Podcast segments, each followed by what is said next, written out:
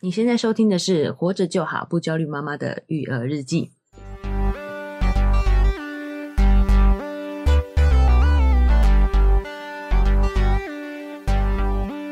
我是营养师肉圆妈，大家好，我是奶舅。哎，那就开学了，哎、哎，我相信妈妈们都松了一口气，真的吗？真的吗？觉得有解放的感觉，对不对？哎，但是我必须承认，因为肉圆是中班第一次去上学嘛， 啊，我有躲在被窝里偷哭。哦，真的假的？就在那天早上睡不着，就是早上七点要叫起来准备嘛，但是我在八五六点就起来。开始翻他从小到大的照片， 哎，你笑的也太真切了吧？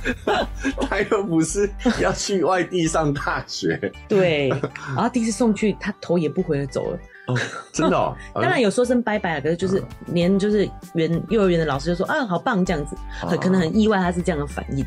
就觉得小孩比我们想象中多勇敢呢。独立很多哈、对，啊，有时候我觉得反而是父母有更多的焦虑，是吧？没错，对啊，担心太多。对。那我们这一期也是这个跟着肉圆的的成长进度嘛，哈，肉是圆的进度，我们这一期想来聊聊，就是怎么样正确的去称赞跟鼓励小朋友。对，这个我也是，就是很想要跟奶舅讨论的，因为开始上学以后嘛，他嗯对就会有一些从学校学回来的反馈。嗯，那我们应该要怎么样正确的回应他？嗯也比较正确，就是让他有正向的一个回回馈，这样子。对，这个其实是非常重要的哦。对，那但但是在进入主题之前呢是，哎，我们收到了一则我们的听众的来信。是的，哎呀，我们常常在我们的这个节目当中去讲我们这个 email，对不对？对，哎，但是 呢，其实大家呢，哦，哎，可能比较害羞一点，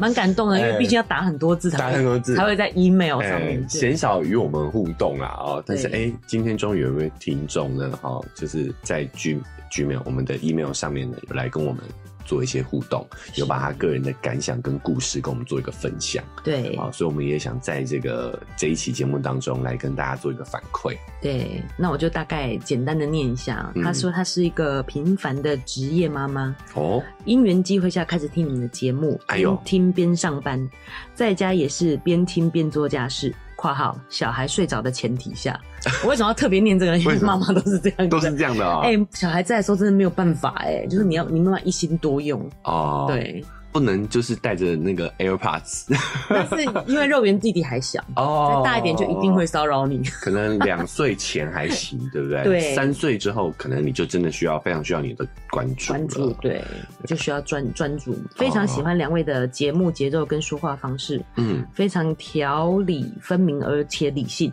好然后声音都好好听。好，谢谢，谢谢我念到后来有点不好意思，想说这是不是应该不要念那么清 楚？呃不行不行，一定要清楚讲出来，我们要勇敢的接受人家的称赞，对，谢谢嗯谢谢谢谢你的鼓励啊、虽然之前在 Apple Podcast 上面留言过，不知道有没有成功，不知道有没有成功就再去留一次哎请。请请你确认一 下，好不好？哈，这非常的重要啊。嗯对，再留个五星好评嘛啊！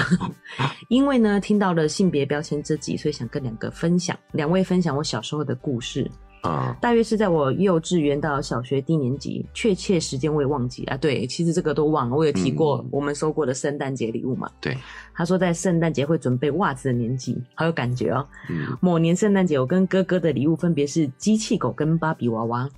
哦机器狗是我的，芭比娃娃是我哥的。 哦，哦，好特别哦。对，啊，而且他们都分别对自己的礼物非常满意，一点都哦不会有为什么哥哥是那个，我的是这个的这类的想法。哎，所以这个是他爸妈在日常生活当中就有观察他们啊兄妹各自喜欢的东西，哎。对我蛮意外的，我以为只是就是不小心 放错放错了。了， 哦，可能是买好让他们自己挑，可以不是哎、他等于不是是说对对对事前就有准备好，对，哎、爸妈爸妈很用心哦。很用心，很用心。嗯然后当我长大后，某次回想起这件事，我就非常惊讶。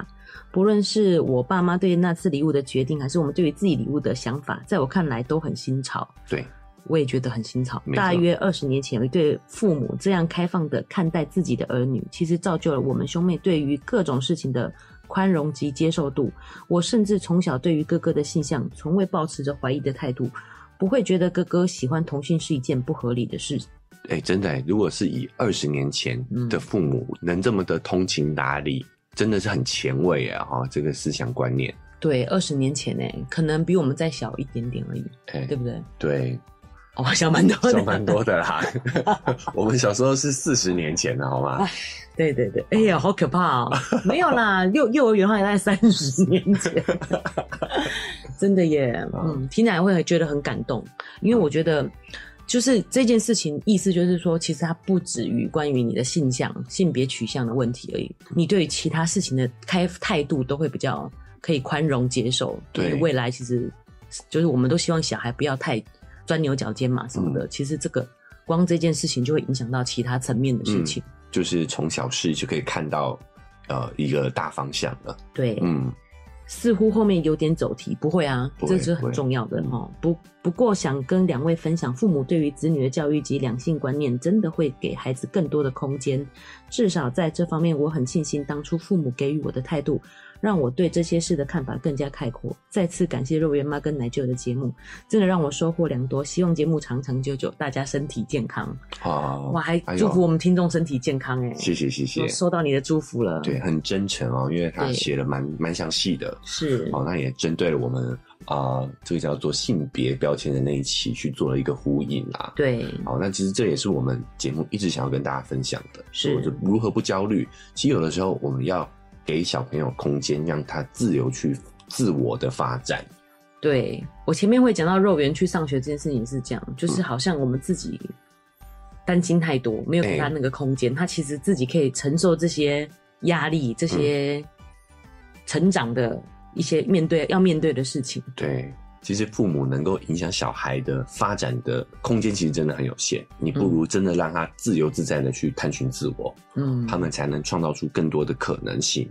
只要让他知道我们是爱他、支持他的，对不对哎、只要给他正向的支持就够 了。 这反而其实轻松很多啊。我嗯就、就是觉得不懂为什么我们要这么紧 张，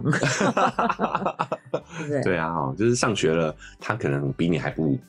还不紧张对，啊、哦其实肉圆是相当期待的嗯啦，老实说，没错，啊、对哦，那怎么样正确的给他正向的支持呢？对、哎，就当然包含了一个正确的鼓励方式嘛，是，对不对？我会想要聊这一集呢，其实是因为哈、我们这个年代，我们又是比这一位听众要更更上一个世代了，对对，不跟一个对？世代，哦，大概差了十年嘛，嗯，所以呢，在我们那个年纪的时候，还很流行所谓的严厉教育。对。好、哦，哎少一分打一下的，对对对没错，好，所以我们其实是算是蛮常在被批评的这个，那整个世代都是在被批评当中长大的。对，被否定对，然后从我也是从我们那一代开始，有一些家长开始反思，是好像说，哎、要给小朋友更多的鼓励啊、称赞啊，用正向的教育去让他可以去，呃，得到更多的鼓励。对，好像这就是我们这个时代就是哎在做改变的，对对对，所以我特别有感觉，就是我们那个时候有一句话叫做“称赞跟鼓励可以让白痴变天才，批评跟指责只会让天才变白痴”。啊？难道原来我们本来是天才呢？ 好，就是你你会开始在那个时代出现很多这样的一个话，哦，对，开始转变的时候，哎、所以这个时候呢，我觉得，哎、家长们开始有一些啊、呃行为上的转变，对，哦，开始去称赞小孩，鼓励小孩。哎、可是这个时候发现呢，小孩有的时候在这个称赞鼓励下，好像又有一点过于骄纵，嗯，因此对呢，，家长又怎么物极必反，又又反拉回过来来嘿嗯去做严厉的教育。哦，是觉得哎、诶小朋友就是需要一些批评嘛。哦，如果他们太不能够接受批评的话，他们怎么样面对这个险恶的社会？哎，光从婴儿时代，我们华人社会就是这样，公你那别波及啊，嗯，就是你不他好，你不能讲，不然就会马上破功，哎，哎哎、也有这种说法，对对不对？哈是，就觉得小孩就是要能够承受打击。对，哎、到底事实如何呢？为什嗯么会有这么两个极端哦？就变成是说，啊、父母的教养方式变成骄纵型，哦，就是不断的给他无条件的给他支持、称赞跟鼓励。对，哎、这样的小孩他可能就会变得是有点稍微自我中心，嗯，然后变得反而确实也会变得比较，呃，脆弱，不能接受批评一点哦、哦，不能够面对一些挫折。我现在想到的是那个于天的儿子啊，你记得这件事情吗？于祥全吗？对我其实没有看到画面，但因为我一直觉得应该是炒作新闻，但后来看起来好像是真的耶。怎么说真的？就是他在参加那个，因为他一直都是有靠爸爸新二代嘛，嗯靠爸爸的关系可以上更多的节目，哎、哎、然后所以有一次是参加一个歌唱比赛，嗯然后我们都很流行裁判很严厉的批评嘛，嗯，他就当众失失了魂似的，是不是？就是昏倒还是什么的，哦，还是就是就是痛痛痛哭，我忘记确切，就是整个就是失常到就是，但我觉得我以为是炒作，哦，就是他没办法接受人家的批评，这样有有一就是有一段时期，台湾很流行一些选秀节目嘛，对对不对？然后老师要非常严厉评审，老师要非常毒舌哈、哦，不是严厉而已，对要很毒舌地去批判这些是参赛者嘛。我都觉得我为什么要在这里听你唱这些之类那种，就是哎哎哎甚至已经不是对吗指导他的那些话了哦，我记，对得不对好像是包小娥送他们这一挂的嘿，啊，这挂对的评审委员是对，然后哦，等于是说他因为我觉得这是戏剧效果啊，所以我想说，是不是哎、有时候细菌就是来自于生活，说不定他真的没有办法承受这样的一个批评，也不一定。对？哎、因为可能感觉呃，他们家里还蛮蛮就是正觉向得的有啦，点啊对，就是正向，然后比较有点宠溺的感觉。对，没啊、错，不确定啊，因为我不确们定也不不确定不是于于天本人嘛。我啊可能我在讲就是对这个，就可能是想讲说，maybe 是就是小孩就会好像像他们这样的小孩这哎、样子可能会有这样的一个影响啦。情况啦，自由发展嘛，对不对？对像他大姐很妙就去打麻将，有没 有？也没有其他的事情啊，对不对？对，算是蛮开明的啦。对对对但是好像可能过于骄纵骄了，对哎过于骄纵了。那另外一不个是说对我们看起来的形象，因为我们真的不知道他们真实哎家庭的状不知道况真，实状况对我们是自怎己样想象起来好像是哎好像这是样这样子。对，哦，那另外一面呢，就是所谓的严厉型，嗯，就是呢，所有的事情都有规矩，好对，完全没有给予他们自由发展的空间，而且是是嗯非常的严厉的批评。就觉得如果他连这点批评啊，哈，连这点挫折都没办法接受的话呢，嗯哎、怎么样去面对未来社会的挑战？对，但是这样严厉型的教育呢，也容易让小孩失去信心，哦，对，找不到自己。我们在信心内已经讲到，找不到是我们自己呃这个能力的边界。我很想要聊这个如何称赞，也是就是有点像自信 Part Two，希哎望他可以继续有有自信，对，但是又知道自己的边界嘛。对不对对，知如道果是毫无标准的，就一直一直称赞他，他可能就是不知道自己边界了。哎、对不对对，连起来了哦，就是是你过于管束，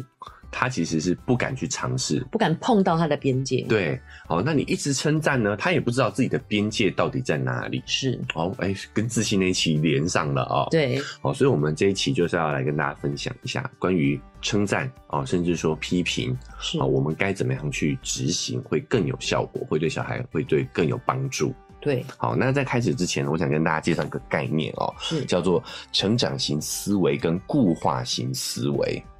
成长型思维跟嗯固化型思维，哎是说我们还是说小孩？哎、这个是大人小孩都会有的，哦这个是心理学上一个非常有名的一个理论。嗯好，我先介绍一下这个理论的创发发发起人是谁哦。嗯，他说，其实呢，在这个大陆的一个巨头企业叫腾讯、对，微信啊，哈，还有一些电子游戏啊，都是他嗯这个引进的代理的。哦，互腾联讯你网们嘛知道吗？腾讯我知道啊，啊、他是他的那个也很有名啊，他的老板老板马化腾哦，对对对哎，，马化腾，对，就是腾讯这间公司呢，有有一个联合创始人，他叫做陈一丹。嗯，好，陈一丹他在这个腾讯的公司获得成功之后呢，他就投身公益，创造了一个奖项叫一丹奖，是针对教育的，哦，哎，号称教育界的诺贝尔奖。这要怎么样评断呢？好好奇哦，他的奖金呢高达三千万港币，一亿耶，哎，是吗？是诺贝尔奖的三倍，就是你的这个呃学术研究要对教育界有杰出的贡献，才会获得这个一单奖。哦，是学术研究，哎，那我们今天要讲的这个呢，哈、成长型思维跟固化型思维呢，是一个叫史丹佛的德韦克教授提出的，他就因为这个啊、呃理论模型啊，就得到了一单奖的殊荣。一单讲这么是全球化、啊，世哎，界全观球耶的、世界的，对，对啊哦腾讯是非常大的公司嘛，哇，这个理论到底有什么神奇的地方呢？哦，它最著名的就是它那个实验。是这个实验是这样，它为了要去啊、呃考察呢，表扬对孩子的影响，称赞对孩子的影响。是，德韦克教授呢，他找了几百个小学、初中的孩子，先给他们呢十道非常简单的智力测验题。哎小学跟国中就对了，哦哎，所以当这些学生完成后呢，好、大部分的学生都可以很轻松的去做完这做些完题目。对，好，哦那一部分的学生呢，他们就让老师来夸这些学生啊，小朋友你好聪明哦，嗯夸他的智力。嗯，那另外一部分的小朋友呢，随机的哦就被夸说，就是分成两组，哎，分成两组，好、随机分成两组随，机分，一组说哎夸赞他聪明，聪明另外一组呢夸赞他努力，就会对他们说，哎，小朋友你成绩这么棒，一定是你刚刚算的时候非常的认真，非常的用心，非常的努力，嗯，好、用这种方式去称赞。是说他当下考试是很努力，还是说他之前一定有努力练习？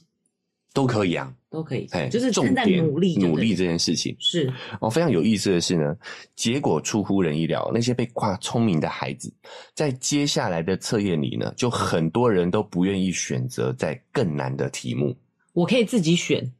哦，就是难度会慢慢提高，对，然后哦我就说那我不要考了，他就不考了，这样，哦，是不考了哦，哎、他就不考了，哪怕哪怕这些题目呢，哈、对他们来说一定是新的一些知识跟挑战嘛。对他，们也不愿意再去尝试了。随着这个难度越来越高啊，哈，所有的孩子都表现不好了嘛，大家都对算不出来了，对吧？好，那那些被挂聪明的孩子呢，哦，对解题就完全没有兴趣了，感觉会充满挫折，哎，对，而且他们的表象呢，呃，而且他们的表现就这个直线的下降嘛，好，即使重做一些容易的题目，也很难让他们再有信心。哦，所以你看，我就说会很挫折啊，就被对摧毁了那个信心以后，对对对，而且当最后呢，哈、这些研究人员要他们呢，哈、去上报他们自己成绩的时候，有百分之四十的这个学生呢，都谎报了他们的成绩。谎报哦，嗯，有点严重哎，就是不会就不会啊，对。但是呢，相反那些被夸赞很努力的人呢，却越挫越勇，他们保留着对这个解题的这个兴趣，嗯，表现也越来越好。哦，于是这个研究呢，就颠覆了我们的观念嘛，对不对？它证明了呢，其实我们以为夸孩子聪明，这个会增加他的信心，对，哦但是发现呢，不仅不会让他有信心之外，还会削弱了他们对于抗挫折的能力。哎，这真的很意外哎，对因为你会觉得说，聪明他就不应该有自信心，说他他的聪明足够于应对于这些事情吗？居然反而会没有信心，而且不敢去尝试新的东西。对，他说，教授发现呢，德瑞克教授的结论是呢，他发现当我们在称赞他的特质的时候，对，其实也是在给他们贴上一个标签。也是贴标签的一种。对，也就是说，当我们表扬他聪明的时候呢，我们给了他的不一样的心智模型，给他的不一样的信念系统。这个好难哦，心智模型跟对信念系统。哎，其实你在表扬他的特质，你表扬他聪明的时候呢，事实上暗示了他这样的一个观点：人的能力是相对固定的。聪明的人就是聪明，哎，所以不想要让人家知道他是不聪明的那一个。对，解难题只是证明你聪不聪明的方式。就是对嘛，就是我刚才讲的，就是有分聪明的人跟不聪明的人。如果我解不出这个，我就是不聪明的那些人了。对，所以当他们被贴上了聪明的这个标签之后，他们就会觉得哦，人的能力是固定的，好、对我就是聪明的小孩，别人不是这样子，是，所以他们就为了要维持这个形象呢，他们就会把这个注意力从挑战任务本身的乐趣转移到对自己的关注上来，这就是固化性思维的特点。固化性思维就是固固固化是固化什么呢？固化在特质这件事情啊上，面嘛。其实就是标签嘛，嗯标他就签觉得啊，人就是能力是天生的，我不可能透过后天的努力去改变。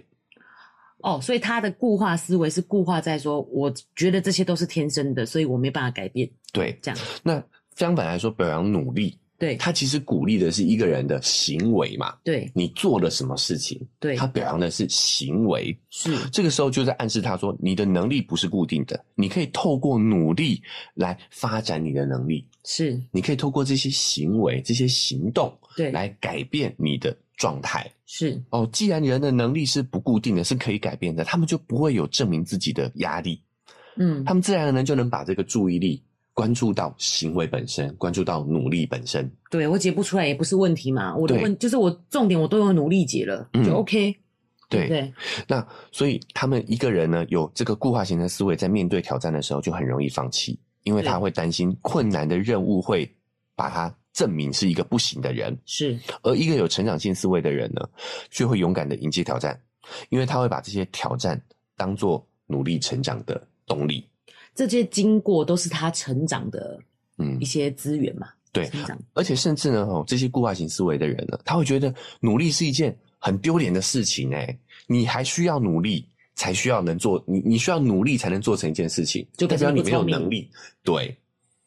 所以呢，就算要努力，他也会偷偷的努力。啊，那种以前在学校说我都没念哎书那个，我就觉得很不能理解。对对对，偷偷躲起来看，然后在是表面上在学校觉得哦，我什么事都没有干啊哦，，他就是想要证明他是聪明的人呢。对。而成长性思维的人呢，他会觉得努力是很光荣的，对，因为他们觉得呢，努力是激发你潜能的手段。哎，你这么一讲，我回想起从前，我们以前好像都是鼓励聪明的人呢，嗯，表面上没有一个说是很努力的，然后考很好的，然后被表扬这种感觉，大家都喜欢，就是大家都你看那些功课好的人都是装不念书的那样子啊。对啊，哎，然后你看我们在学校也都是表扬成绩好的，对啊，鼓励对成绩对好对的对，是看结果嘛。对然后那些人还假装不念书的感觉。对，很很少有少部分的老师会针对有进步的同学给予鼓励啦，是但，是大部分的人都还是那是鼓励而已，跟表扬还是两个层次的事情啊，对对不对？就哎是说，哎，有有，你有进步，就是发考卷的时候跟你讲这样一句话，跟啊站在台上说，哇，这些人就是满分的，哎，没对啊错不对没错，而且呢，有的意思有意思的是什么？这两种思维模式的人呢，他们对于批评的看法也是不一样的。是哎，固化性思维的人呢，更容易把批评当成是跟对他个人的负面评价，针对他个人的负面评价。对他会把它弄得很 personal，就是他会觉得你就是针对我。可是我对你批评，我当然是针对你啊，有时候我们是对针对事事，哎、哦对事不对人。是是是，那成长性思维的人呢，更容易把批评当成是一种帮助人们改进的回馈。哦，你给我一些建议，我可以做得更好，哎，是对这件事，对，而不是针对我的个人。是也就是说，在面对批评的时候呢，成长性思维的人也更容易把这个批评当成是一种成长的动力。哦就是一干里狗呢，哈哎、一一样的意思啊，因为你说固化型思维的，我们称赞他的聪明嘛，所以也是他个人的特质。对，所以，当我们如果说这件事情我觉得不够好的时候，他也觉得是自己不够好。哎、但是，如果是你说的那个成长型思维的成长型思维的人，人嗯我们是称赞他的行为本身嘛，所以也是针对事情。对所以，当你觉得这件事情不够好的时候，他也觉得，哎，那我从这边去改善就 OK 了。对。那最有意思的是呢，当我们看到别人成功的时候，对，固化性思维的人会觉得还不是他聪明这代表是我自己的失败，我没有他厉害，聪明，我没有他厉害，所以他会回归到自己的失败上头，归因到自己身上。我还不止嫉妒他，还反而哎要反来攻击自己，哎，对对对，因为别人做到了，自己没有做到嘛，啊，是那就证明你不行。嗨，大家喜欢我们的节目吗？喜欢的话要订阅追踪啊、如果你使用的是 Apple Podcast，记得给我们五星好评。如果你觉得很有收获，欢迎你分享给你的朋友，这对我们来说很重要哦。另外，在我们的文字说明栏位呢，有我们的赞助链接。如果你想支持我们的话，点一下这个链接，五十块钱请我们喝杯咖啡，就让我们更有动力把这个频道经营下去喽。谢谢你们。家。哦哎，而成长性思维的人呢，他会觉得从别人的成功中去学习，去吸取别人的经验，让他们变成自己经验的一部分。觉得他一定有某一些就是成功的一些东西是我们可以学的。嗯，哎，我刚才听了觉得有点惊讶，因为有一些比较就是成绩好的人受到挫折，然后就不成不不进步的人，我以为他只是看到成功人就觉得啊，就是他聪明嘛，然后自己就放弃努力了。嗯，可是其实他背地里其实是在否定自己，哎，对对不对？我没有看到否定这个部分，对我觉得算了，就是当个那个家里蹲 没有关系。但是其实他实实际上他在否定自己，哎对，所以其实很多时候我们一昧的称赞的时候，我们如果称赞的都是这些个人特质的话，就很容易让他有这种固化性思维。是我觉得有一个关键点就是，大家也可以醒思一下哦，对，就是你认为过去的自己跟现在的自己是不是同一个人？我觉得是同一个人啊，那你有可能有一点固化性思维，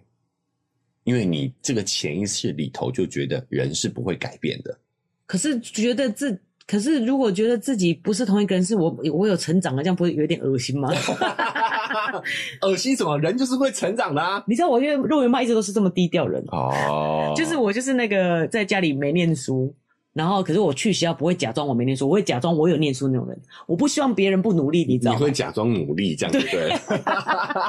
假装有努力，假装有努哦，力，明明很聪明，那要努假装努力一下。不是啦。其实我是因为我透过认真上课，然后我认真写功课啦。其实嗯你有没有想，我们以前那样子功课这么一大堆，你真的有认真写完，你根本就没空念书啊。哦，到底拿什么时间来念？书？我的疑惑是这样子啊，哎、所以我觉得真的未来有一期可以来分析一下这个肉圆妈的学习的秘诀跟心态啦。哦哎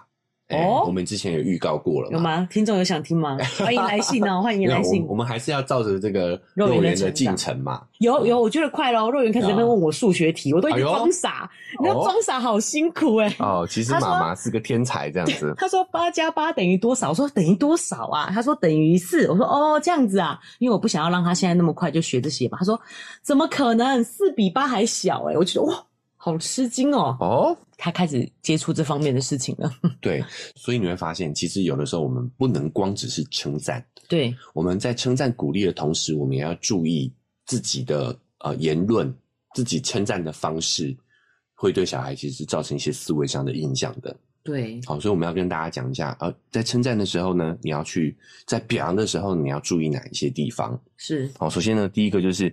家长们要从自己的说话习惯去改起，对，哦，多用这种叙述性的言语，少用评价式的言语。这这听不懂。什么意思呢？对啊，举就例是很多家长呢，哈，在称赞小朋友的时候，就会很习惯的用评价式的言语，就是哎呀，我们家宝贝好聪明，哦好你好棒漂亮，哦，真是个好女孩。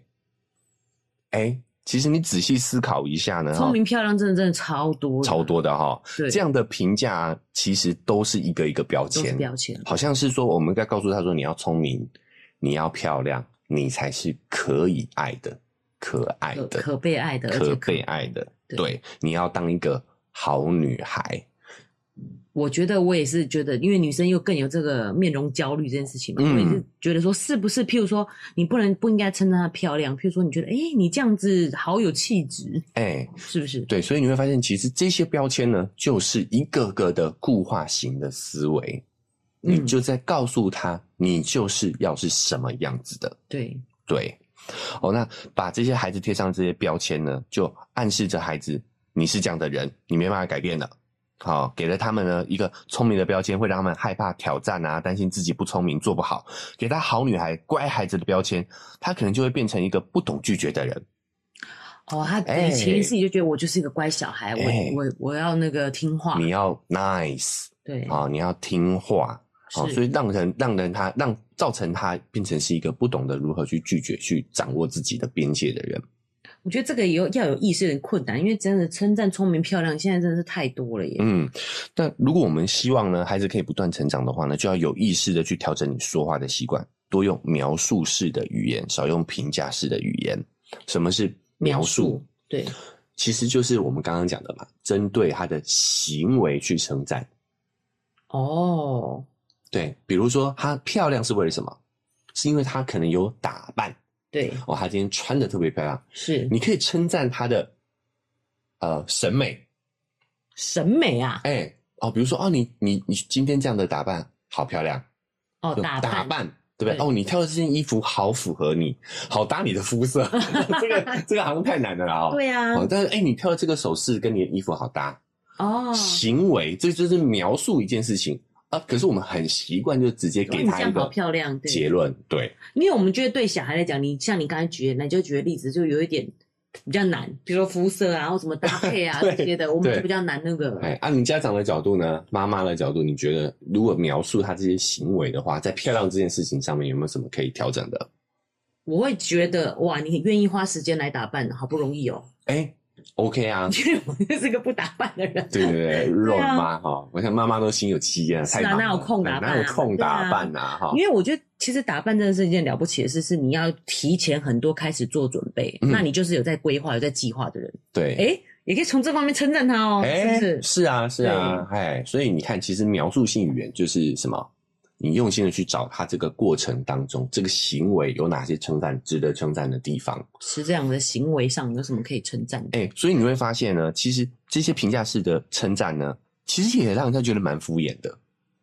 对不对？对，好，我们一个、哦有有有，好好好，棒好棒。对对啊，我举。举一个大人的例子你就知道了哦。假设今天老婆买了一件裙子，你回到家里，好，你很开心的问老公说：“哎、你看老公，你看我买了一个新裙子，好不好看哦，好看好看，？”老公如果回答看了一眼，然后说“好看啊”，就低头继续玩手机了，你就会觉得什么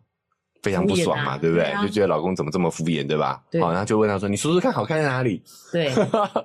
好，所以其实你反过来，如果大人的时刻，呃，如果我们换这个角色替换一下到大人的情境里头，你会发现这些评价式的称赞其实是非常不用心的。诶，哎是诶，我们也是希望他可以认真的看到底好看在哪里嘛。对所以如果我们用表面的这些特质去称赞他，他也会觉得其实你没有用心在看他。哎诶，对啊，好、啊，像这个时候你就可以什么用一些什么描述性的称赞，是好、哎、大人就可以称赞她的肤色跟裙子很很搭搭，啊，对，或是说你很有眼光，我觉得这个裙子看起来很有气质，哎、你或者穿起是来会很有气哎这个版型跟你的身材比例搭配的好好哦。哦，你要这个称赞就很走心，就你很应你应该要教大 人，爸爸更需要被教。其实原理都是一样的、 对啦，原理是一样好，的，哎、是，所以我们也非常欢迎各位老婆呢，哈、可以把我们这个节目推荐给爸爸听。对 好，除了亲子沟通之外呢，哦，夫妻沟通也会有帮助，其实也是一样的意思。对不对？对，嗯哦，所以你会发现这个方法对这个所有的沟通都是通则，就是是我们可以多描述性的称赞，对多称赞他的行为，多称赞他的改变，而不是称赞某一些特嗯特质。质。好，其实用在大人身上，你就会觉得敷衍；可是用在小孩身上，对啊，现在小孩也是很心酸呢、对啊，他哦就，是他其实心里可能他可能讲不出来，但他就嗯能感受到你的敷衍哎、对，对我们大人是会去争辩说，你说说看到底哪里漂亮？哎、可是大小孩不懂啊嗯对，不懂，可是他就会有一阵你知道哎空虚感，对啊，他就会觉得哦，原来就是我就是要这样哦就，是老大大人只 care 我漂不漂亮这样子。哎、对对，所以我们其实有时候就是，我就常讲嘛，沟通其实就是我们缺乏换位思考的能力。对，好，你如果把他想象成是大人，你就会知道自己对他的呃这些称赞有多么的敷衍了。对啊，哎，好，那我们还是要回到孩子身上了哈。是所以第一点嘛，就是你要用描述性的语言语言，而不要用批评式的、评价式的语言。比如说，我们称赞他，哎，小朋友的画画，好，我们要去描述他作品细节好在哪里，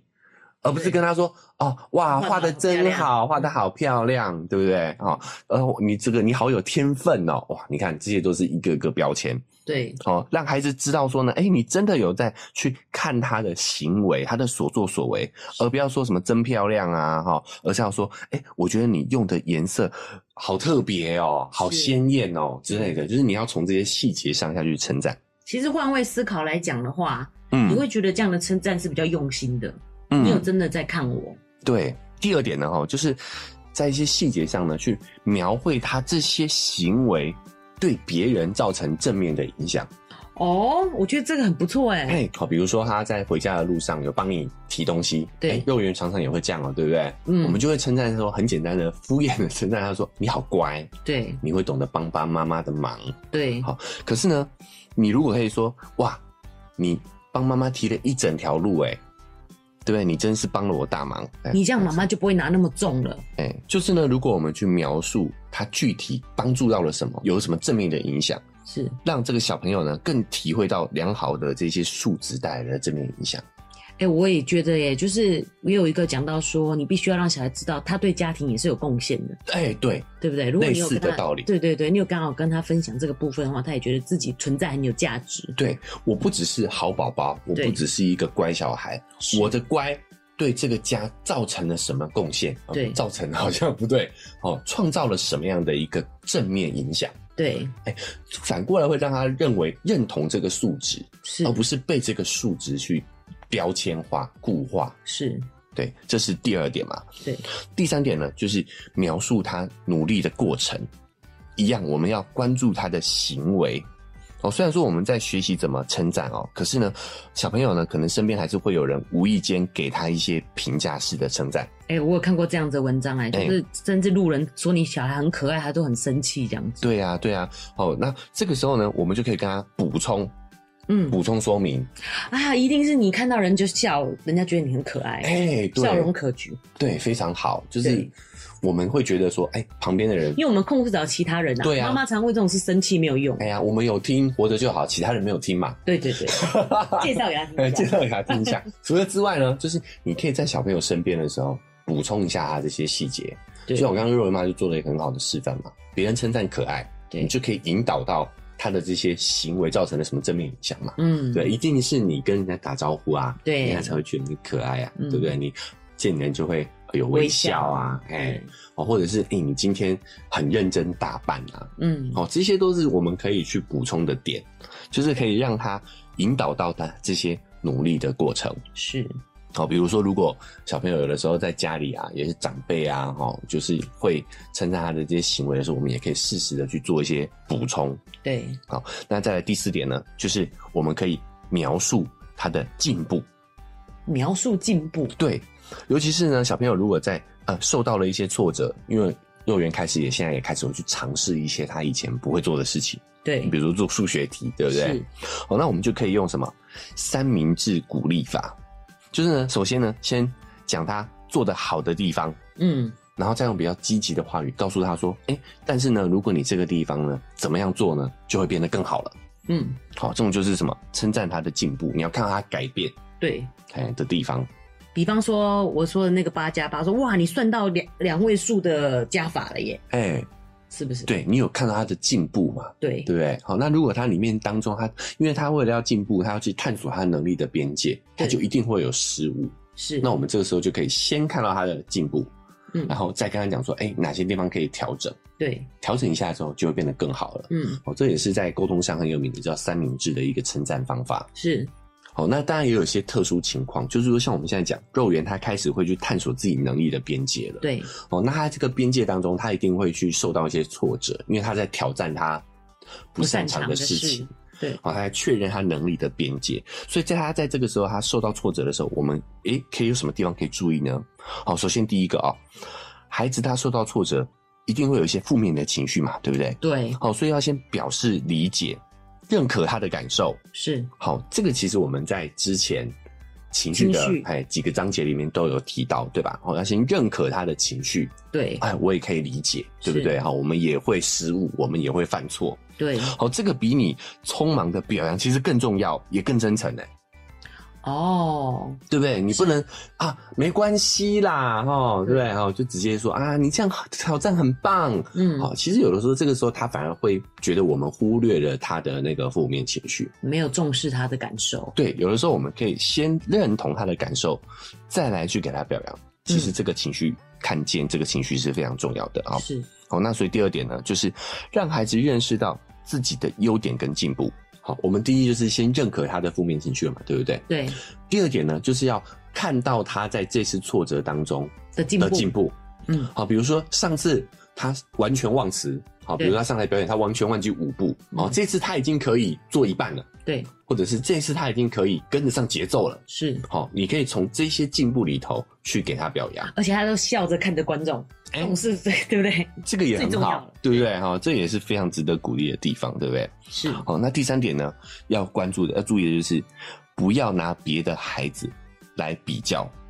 哦，隔壁谁谁谁都都会了，对，好，也就是说，不要让他变成别人家的小孩。就是你不要说啊，你看你那个那个谁做的更不好。 就哦，你哎本来想拿一个东西来帮他称赞称赞他的，对对对啊啊，谁谁谁也不行啊，对不对？嗯好，这会让他觉得说，这个爸妈父母呢对他的喜爱是建立在别人的失败上头。你要变得比别人好，不然的话，你就得不到父母的称赞。哇，这潜台词好可怕、对很欸！可我怕本来是想要安慰他，讲说没有啦，这很很没关系啦，别人也做不好的事情，对对很正常的。人家会觉得说，是因为我才我还比别人好一点而已，你才喜欢我。对，那也不要比较，也是不要，也不要让孩子觉得他的同伴或者是他的兄弟姐妹、对他的家人对他来讲是一种威胁。对，万一他后来会了嘞，哎呀反正就关注在这种事情上。对，你如果有了这个比较之后，你可能就会让他觉得身边的人对他来讲都是一个潜在的威胁。而且他也就会习惯性思考上，就是在跟别人比较。对，哦，所以大家可以参考一下以上的这些建议，是哎，就会哎，你的称赞肯定就会更有效果。是，哦第一个呢，就是用什么描述性的称赞，对，比绝对比简单的评语更有力量。是，对，因为呢，别人的评价可能会变嘛，对不对？但是经历则是完全属于孩子他自己个的人的是哎，所以通过我们的称赞、鼓励，给孩子为这个经历留下好的记忆，这就会增强他的自信心，是，让他记得这些他曾经让呃为自己跟家人带来自豪的事情，他就会相信他以后绝对可以做得更好。他觉得这件事做得好，他他他他他的努力，他的经过是好的，他以后就可以做得更好，而不会只想要就做这样的程度就好。这就是为什么我们要称赞他的行为，对，好要多用描述性的言语，是，因为我们在鼓励的是他做这件事情，对而不是结果。哦，哎、所以觉得他就想要再做再做，得到你的鼓励这样子。对，他就知道说他要持续的做，他才会得到鼓励。哎、我觉得也有想到哎、譬如说称赞他身材很好，跟称赞他有运动就是两件事情，对不对？哎、结果身材好是结果嘛，对对不对？运动就是行为，行为是对过程，是对，就是关注在他的行为，而不是他的个人特质，对，用描述性的言语，而不是评价式的言语。有因为我也有感觉到，譬如说如果。朋友看到你关注你的身材，说：“哎、你瘦了、我反而觉得哎呦有压力，我下次嗯胖是不是不能见他了？”，对他说：“哎、哇塞，你每个礼拜都有运动的习惯，很厉害、哎对，这个就是一个很正面的事情，对没不错对？，关注过程，而不是结果。真的要换位思考、嗯哎，你大人就可以很明确地知道这两个的差别。嘿啊，对就不对是有的时候真的沟通就是你有没有换位思考的能力而已。是然后再来是，我们也真的不要把小孩当成是小孩小孩，对他也是一个独立的个体是啊，只是需要我们给他一些养分，对让他继续持续的成长成成人而已。是对啊，我们也要尊重他的个人个人的成意愿跟成长。对那因为时间的关系，我们在称赞这个部分就先到这边告一个段落。是，哦，其实我们还有讲嘛，这个批评也很重要。对哦，尤其是我觉得在幼儿园的这个年纪，批评也占了亲子沟通蛮大的一个部分的。为什么特别在这个年纪是这样呃三还是岁得纠正行为？哎，是吗三岁的小孩其实是开始去探索这个世界了嘛，嗯，哎，所以你就会发现要制止的行为其实也不少，啊，对，要调整的行为其实也很多。哎没错，哦好、所以呢，这个正确的批评也是相当重要的。那我们就算留个悬念，我们下一期再来聊怎么样正确的批评。对我们前面也有讲嘛，总不能就是一直一味的称赞，然后就是就就放放纵他做， 对，但是呢，其实我们讲嘛，我们节目的主旋律是不焦虑嘛，对不对？对哎、有时候我们听完了，真的会觉得哇，你看称赞还有这么多要注意的事情。我有点焦虑哎，我对啊现在就是有点难总结，我到底该怎 么做，我该怎么称赞比较好？对，好，所以为了让大家不焦虑呢，是其实但跟大家讲有一个非常重要的前提，对就是呢，如果你可以让你的小孩感受到你全然的爱、全然的包容，是其实怎么称赞影响都不大。哦，怎么哦是哦，对你，你觉得说我怎么为什么我会让他贴上这种固化性的思维，贴上是标签？其实就觉得他如果不有没有这个标签，你就不爱他了嘛。哦，哎、所以如果你让他知道说你的爱是无条件的，其实他就不会被这个标签所限制住。哦哎、所以这个其实蛮重要的大前提，对吧？是哦就是如果小朋友可以跟你有安全感，对于得到你的爱是很有很安全的话，对其实有的时候我们不太，还是要注意啦哦。嗯但是呢，其实我们怎么怎么去称赞他呢？他都不太容易会被变成固化性思维。哦，如果他没有笃定说你是完全百分之百爱他，你如果称赞他说哇你好聪明哦，他就心里就想说会不会我不聪明就不爱我了？对，其实这种关键在这个地方关，键在这个地方。对哦，最重要的还是你要给小朋友全然的爱与支持，无条件的是爱。你如果可以让他感受到这一点，其实你怎么偶尔称赞，怎么偶尔怎么称赞，偶尔怎么批评，或者是偶尔情绪上的对失我爱控，称赞肉圆很漂亮，我就称赞她很漂哎亮。啊，或者是你偶尔的情绪失控，小朋友其实都是可以理解的。是我哎有跟奶舅分享过，就是例子嘛，就是我自己情绪失控以后，后来跟肉圆讲，就是自己想说让他理解情绪，顺便跟他讲这个部分，哎、他一点都不在意耶，他根本觉得哦没关系啊这种感觉。哎、这就是因为肉圆可对于肉圆妈的爱是很有安全感的。哎是哎、在这个情前提之下，我们其实呃，还是可以注意啦，对不对？对我们刚刚讲的，我相信对大家还是很有建议性的，很有帮助。有对，好那但是呢，前提还是要先掌握好。稍微关，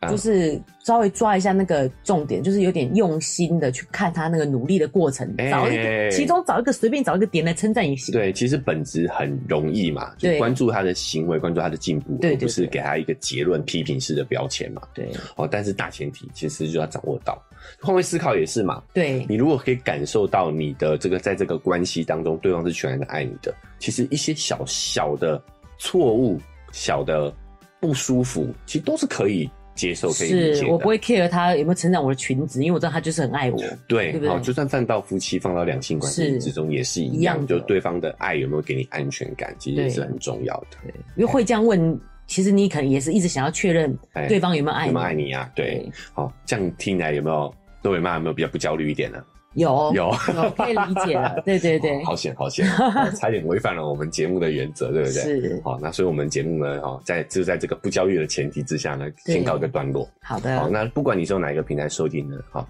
记得要追踪订阅，才能持续听到我们的节目，对才能知道怎么样正确的批评小孩。对这个非常的重要。，对，另外呢，如果你使用的是 Apple Podcast，记得给我们五星好评那我们的这个文字说明栏位呢，哈，是也有一个赞助链接哦哦，。哎、点一下给我们五十块钱呢，哈，就可以鼓励我们继续把这个这个节目经营下去。是哦，那还有一个有有一个 Gmail。没有。哦，如果你想跟我们开头的那位听众一样跟我们互动的话呢，也欢迎大家哦，可以把这个 Gmail 利用起来。是，好，那以上就是我们这期节目，就这么告一个段落了，大家再见，拜拜。